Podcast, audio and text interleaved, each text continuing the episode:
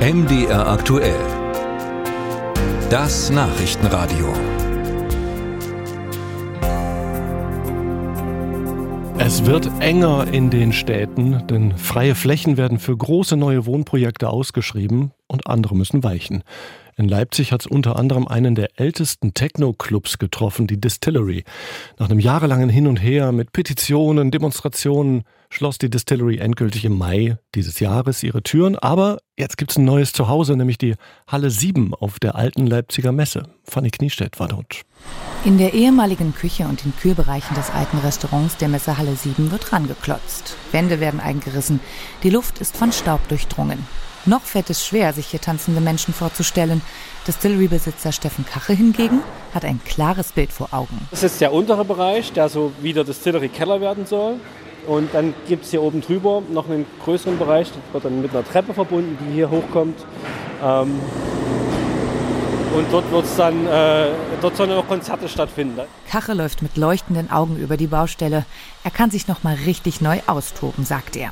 Etwas abseits vom Baulärm wird er trotzdem sentimental. Ich glaube, wir haben alle Rotz und Wasser geheult.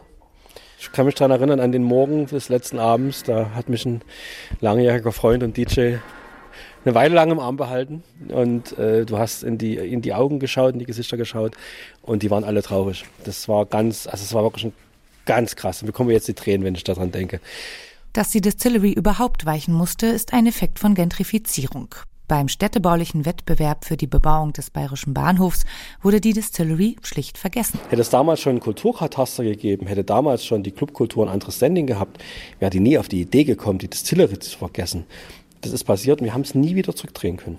Clubs gesetzlich als Kultur zu werten. Dafür kämpft Kacher als Vorstandsmitglied der Livecom, dem Verband der Musikspielstätten in Deutschland, auch auf politischer Ebene. Das würde nicht nur die Vertreibung von Clubs durch Gentrifizierung erschweren, auch Fördermittel, wie sie Theater bekommen, wären dann möglich. Das würde vor allem jungen Kulturschaffenden zugutekommen. Und das ist nämlich auch genau der Punkt. Also wenn ich weiß, was wir hier an Geld investieren müssen, um überhaupt sagen wir, die ganzen Brandschutzmaßnahmen, Schallschutzmaßnahmen umzusetzen, ähm, und mir dann überlege, jetzt eine junge Crew, wie wir das damals Anfang der 90er waren, will einen Club eröffnen, das ist überhaupt nicht möglich, weil wir hatten damals kein Geld.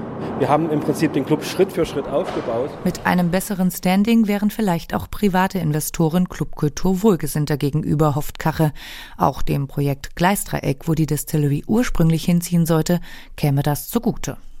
Die Bebauungspläne dort verzögern sich durch Anwohnerproteste. Bis die Distillery dort wieder hätte öffnen können, wäre einfach zu viel Zeit vergangen, sagt Kache. Es gibt so viele, die fragen, wann geht's denn endlich los? Das ist mein Wohnzimmer. Hier habe ich meine, meinen Partner, meine Partnerin kennengelernt. Äh, hier wurden meine Kinder gezeugt, all sowas. Die positiv beschwingten Gäste, die die Stimmung auch am Montag mit ins Büro reintragen, soziale Veränderungen auf kleinster Ebene und auch die Erfolge, sowohl auf kommunaler als auch auf Bundesebene mit der Livecom, die soziale Verantwortung von Clubs, sei es als Arbeitgeber oder als sozialer Ort, all das hält Steffen Kache am Ball. Nun also mit zwei Projekten, der Halle 7 und dem Gleisdreieck. Das ist Clubkultur und ähm, darauf habe ich einfach Bock.